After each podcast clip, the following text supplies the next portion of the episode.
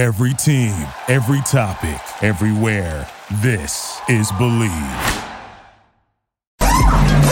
Ponemos la primera velocidad. Pisamos el acelerador. Y comienza el programa. ¿Qué tal amigos? Estamos con David Logi del otro lado. ¿Cómo estás, David? Del otro lado, de, de, de, de, costa a costa prácticamente. Tú estás en la del costa otro, lado, oeste. del otro lado puede sonar que estás mucho más lejos. Es, es... Recuérdate, estamos viviendo en un mundo virtual donde muy próximamente eh, ya vamos a estar viendo lo que le llaman el metaverse. El metaverse. Oh, por supuesto. ¿Ah? Esto Por ya va a, ser, va a ser, estamos ya a pasos de que esto se haga realidad y realmente eh, eh, eh, creo que estamos un- viviendo, pasando un momento muy interesante a todo nivel, a todo nivel, ah, ya sea político, climático, social. eh, se habla, hay muchas, eh, ¿cómo le llaman? De conspiracy theories. hay, hay- hay muchos rumores de lo que puede pasar, de lo que no puede pasar. Comenzamos el nuevo ciclo de los 26 mil años. eh, en fin, hay tantas, tantas cosas. Pero lo que me llama la atención que dentro de lo que es el mundo automotor, Ajá. eh, se está haciendo mucho énfasis en que se deben de dejar de utilizar los automóviles de hoy en día, que utilizan combustible, eh, para, para pasar a lo que es todo el, el auto eléctrico. Y en la semana pasada, bueno, esta semana, eh, hubo estas reuniones internacionales, el famoso En Glasgow, Escocia. eh, correcto, correcto. Donde se trató de firmar un nuevo acuerdo entre todas las naciones para continuar reduciendo las emisiones, no solamente de los vehículos, sino de todo tipo de emisiones. Pero hay un fabricante que, que se le hace difícil incorporarse en ese Dos programa. fabricantes. Dos fabricantes que se le hace difícil. Y yo creo que tienen un poco de razón, David. ¿De quién hablamos? A ver, para que la audiencia se identifique. Bueno, el fabricante eh, número, eh, número uno, el protagonista de, la historia, viene siendo Toyota y por, or- por orden alfabético es Toyota y después Volkswagen. Pero eh, básicamente lo que, les, está comentando Ricardo es que, bueno, todo el mundo sabemos de las reuniones que han habido en Escocia, en Glasgow, son de, de protección al medio ambiente. Básicamente, la consigna es reducir las emisiones de carbón, eh, de carbono o carbón, para que eh, la temperatura a final de siglo aumente solamente en 1.5 grados o que no aumente más de 1.5 grados, que pues es lo que estamos este, teniendo eh, actualmente, lo que es calentamiento global y pues eh, está teniendo algunos efectos graves como pues la eh, que se están derritiendo glaciares, pues, los polos, etcétera, etcétera. Y obviamente pues pues están habiendo ya alteraciones climatológicas o meteorológicas. Entonces, en esta reunión, pues el, el objetivo, eh, que uno de los tantos objetivos que había era la reducción de pues, emisiones contaminantes. eh, y pues hubo fabricantes como General Motors, Ford, Daimler, que se suscribieron, hicieron un compromiso para tener vehículos con cero emisiones. Inclusive hubo países que hicieron, eh, que firmaron ese compromiso, como por ejemplo India, lo cual llama mucho la atención porque pues es una economía emergente, eh, pues eh, va por la vía rápida, si ustedes quieren decirlo, ¿verdad? Pero es, un, es una economía emergente y es el segundo país más poblado en el mundo después de China. Sí. Entonces, India lo, lo, se suscribió a ese acuerdo, al igual que, estos, que estos fabricantes. Eh, Volvo también, y Volvo va a pasos acelerados con su división de Polestar y todo lo que es electrificación en sus eh, automóviles, que los plugins híbridos, eh, pues ahora tienen eh, el lineup de, se llama uh, Recharge, de todo lo que son los plugin híbridos. Entonces, estos fabricantes dijeron, sí, nosotros firmamos, pero hubo en el, en el otro lado de, de, la mesa, de los que no firmaron el acuerdo, pues están eh, fabricantes como Toyota, Volkswagen y países como Estados Unidos y China. Entonces, coincidentemente, llama mucho la atención que eh, Estados Unidos y China son los dos mercados automotrices más grandes del planeta. Y es extraño que, eh, especialmente considerando el caso de China, que que China va a, a paso muy acelerado en la adopción de autos eléctricos, pero a pesar de, de lo anterior, no se suscribieron. Pero, David, David, pero yo creo que si, si realmente vemos la matemática, eh, el, el- el imponer esta fecha que estamos hablando de 20 años, en 20 años eh, nos, está- nos estamos olvidando de Latinoamérica, nos estamos olvidando de Asia, nos estamos olvidando de África.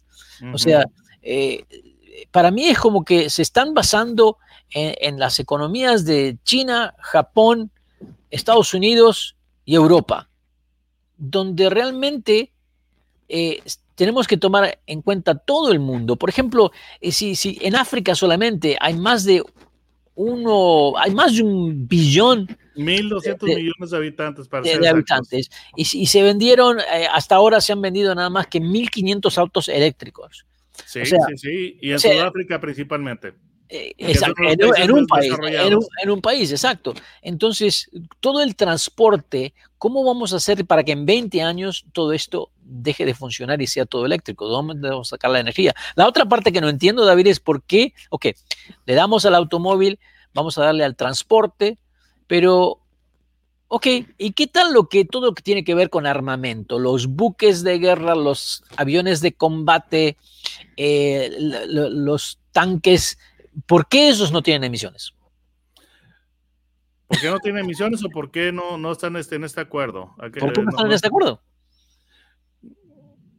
Porque um, hay países, eh, ya sería, ya- no, no, no quiero entrar en, en pole- en polémica política, pero hay países que, que ganan eh, grandes eh, eh, cantidades, de, gra- grandes sumas por hacer armamento.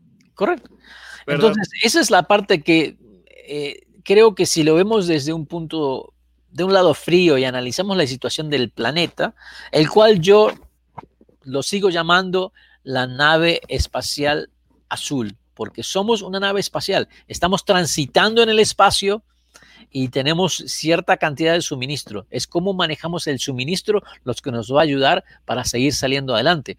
Pero esta imposición de los vehículos eléctricos, yo todavía estoy a favor de la tecnología, estoy a favor de, de los autos de hidrógeno. Creo que incluso hasta los autos con, con energía nuclear serían una solución.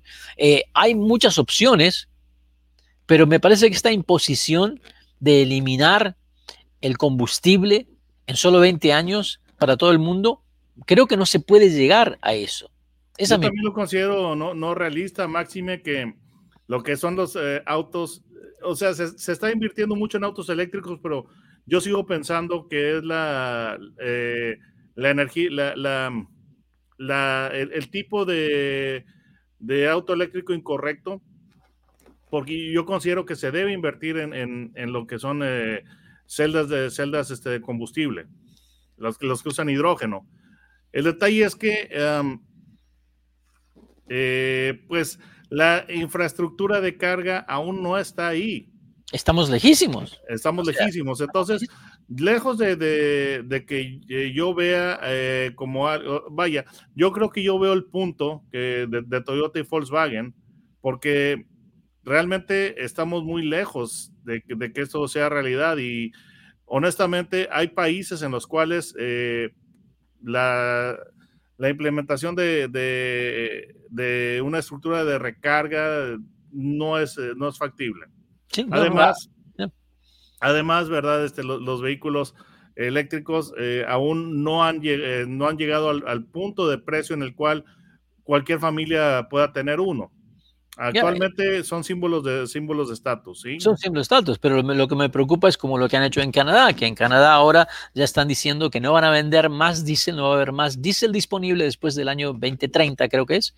Y nos estamos olvidando que, ok, no hablemos de, del diésel, del diésel que utilizamos en el auto o la camioneta para trasladarnos. ¿Qué pasa con toda la maquinaria de, que se utiliza en agricultura? ¿Qué pasa con toda la maquinaria que se utiliza en construcción? En la maquinaria que se usa para infraestructura. Si no tenemos diésel, te garantizo, en 20 años es imposible de que todo este, este tipo de vehículo funcione con electricidad.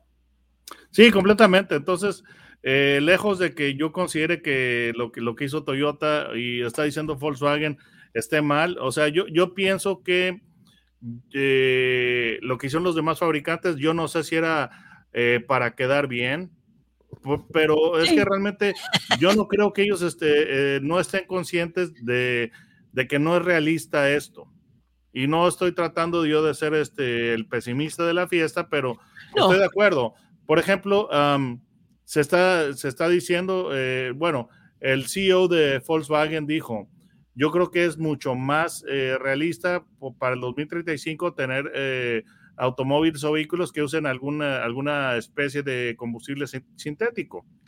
De hecho, Porsche eh, tiene, un, tiene un desarrollo bastante interesante en el cual está haciendo un combustible especial que es de muy bajas emisiones. Sí, Entonces, eso honestamente me, parece algo más, más realista que simplemente forzar o precipitar lo que es eh, la opción de autos eléctricos. Que, vaya, Estás, estás viendo la, cuestión de la infraestructura de recarga que está muy lejos de, ser siquiera viable. Y ahora, está, hay otro caso, por ejemplo, las baterías, la tecnología de baterías aún no está lista para ser un vehículo eh, que sea seguro. Que muestra de esto el, Chevy Bolt. Todos los Chevy Bolt que se han, que se han este, producido, creo, desde el 2017 o 2018, entonces, todos este, se les hizo recall porque las baterías de LG están teniendo un problema que hace que todos los, que los autos se incendien. Entonces, eh, Chevrolet dice, eh, para evitar problemas, dejen los carros, eh, dejen los, los, Chevy Bolt estacionados en la calle. Ya han habido casos de Chevy Bolts que se, que se han incendiado de manera espontánea y casi queman la casa de los propietarios y el, el otro vehículo en la cochera. Entonces, eh, la, tecnología sí es bien intencionada, definitivamente, pero están pañales. Sí, aparte que también, ¿por qué? Ok, yo lo, lo miro desde otro ángulo. Este acuerdo se puede hacer de que, bueno, empujemos de que eh, los vehículos tienen que darte 100 millas por galón. ¿Y sabes qué? Eh, de a partir del año que viene no se necesitan motores que tengan más de 200 caballos de fuerza. Punto. ¿Por qué no? 200 caballos de fuerza es, más que necesario para llevar seis personas a vallas donde vayas, eh, más que suficiente para, hacer, para remolcar 10.000 libras, por, se cambian el tipo de transmisiones, y sería muy fácil llegar a las 75, 100 millas por galón con la tecnología que tenemos hoy. O sea, mientras se desarrollan las tecnologías del futuro. Mira, yo eh, en la prueba que le hice al, al Chevy Bolt, su potencia me, pareció bastante satisfactoria. Son aproximadamente 210 caballos y yo le puse eh, varios sustos a propietarios de Volkswagen GTIs aquí, que bueno, pues eh, ese tipo de conductor aquí en, México suelen ser bastante bravucones. Entonces yo le, di varios sustos eh, a varios conductores de GTIs con, con el Chevy Bolt, con sus 210 caballos aproximadamente, pero con su torque abundante y disponibles del arranque. Entonces, creo que sí, tienes un punto. Eh, y además, el detalle es este, de que un vehículo eh, eh, eléctrico no es factible todavía para hacer un viaje en carretera. No, no, no, pero, o sea... Los tiempos de recarga simplemente son ridículos, son demasiado... Aún con carga rápida, un Tesla Model S, te puedes que tardar entre 45 minutos a una hora y media en recargar siendo que el propietario de un vehículo de, gasolina se tarda máximo 15 minutos si hay mucha fila o, este, o hay muchos eh, conductores cargando adelante de él. Entonces, no, yo siento que la tecnología no está lista y yo lo que pienso es de que es el caballo correcto o digamos que le, están ladrando el árbol incorrecto. Sí, sí. Debería ser eh, hidrógeno para que tú puedas tener una, una experiencia que te permitiera tener la continuidad o lo más parecido a la a lo que tenemos hoy en día. Sí, sí, estamos de acuerdo, estamos de acuerdo con eso. Yo creo que hay opciones y tenemos que explorar todos los tipos de opciones y no tratar de imponer cierta tecnología de la cual todavía no tenemos. Es, es una tecnología inmadura. Es inmadura, totalmente, totalmente. Amigos amigas, estamos con David Logi. ¿Cómo te encuentran, David, en YouTube? Bueno, pongan, pongan mi nombre, no sé si se está viendo en pantalla, es David Logi, Logi es con J, no es con G, y así les va a aparecer mi canal Autos en Gear. Entonces, eh, eh, pues vamos a, ya estamos a punto de, estrenar lo que es el, video de la, de la, del primer contacto con la Nissan Frontier, la B6 Pro 4X. Esa es la que ustedes tienen en Estados Unidos. Esta Toyota quedó muy linda, ¿eh? La verdad. quedó muy, muy linda. Bueno, ese es el, fue el target. Pero es, es, lo que es interesante que nosotros en México, a ese modelo le tuvimos que poner Frontier B6 Pro 4X porque aquí tenemos también el, el, modelo internacional. Eh, eh, este modelo que, que vamos, vamos, a tener es el mismo que hay en Estados Unidos, que es exclusivo para los Estados Unidos, y además en México tenemos la, pues la pickup, la Nissan, creo que se llama Navara, que es la, que hay en Europa, la que hay en Asia, etcétera, etcétera, también la tenemos y es uno de los vehículos más vendidos en, en el país. Sí, hacen, buenos carros, hacen buenos es carros. el preview de, de, esa camioneta que tendremos en mi canal. Amigos, amigas, recuerden, Autos and Gear, búsquenlo en YouTube y díganle a sus amigos que pueden bajar los podcasts de Garage Latino uh, que se pasan a través del Believe Network en Estados Unidos. Pueden bajarlos en Amazon Music y en Spotify. No se vayan, ya regresamos. Gracias por participar con nosotros. Garage Latino sale al aire por la cadena nacional Believe Network. Visita la página garagelatino.com, dale un like a Facebook de Garage Latino y envía tus comentarios. Garage Latino está disponible en iHeartRadio, TuneIn, Stitcher, iTunes, Luminary y por supuesto Spotify. Así que baja el podcast y compártelo con tus amigos. Hasta la próxima. Thank you for listening to Believe. You can show support to your host by subscribing to the show and giving us a five star rating on your preferred platform. Check us out at Believe.com and search for B L E A V on YouTube.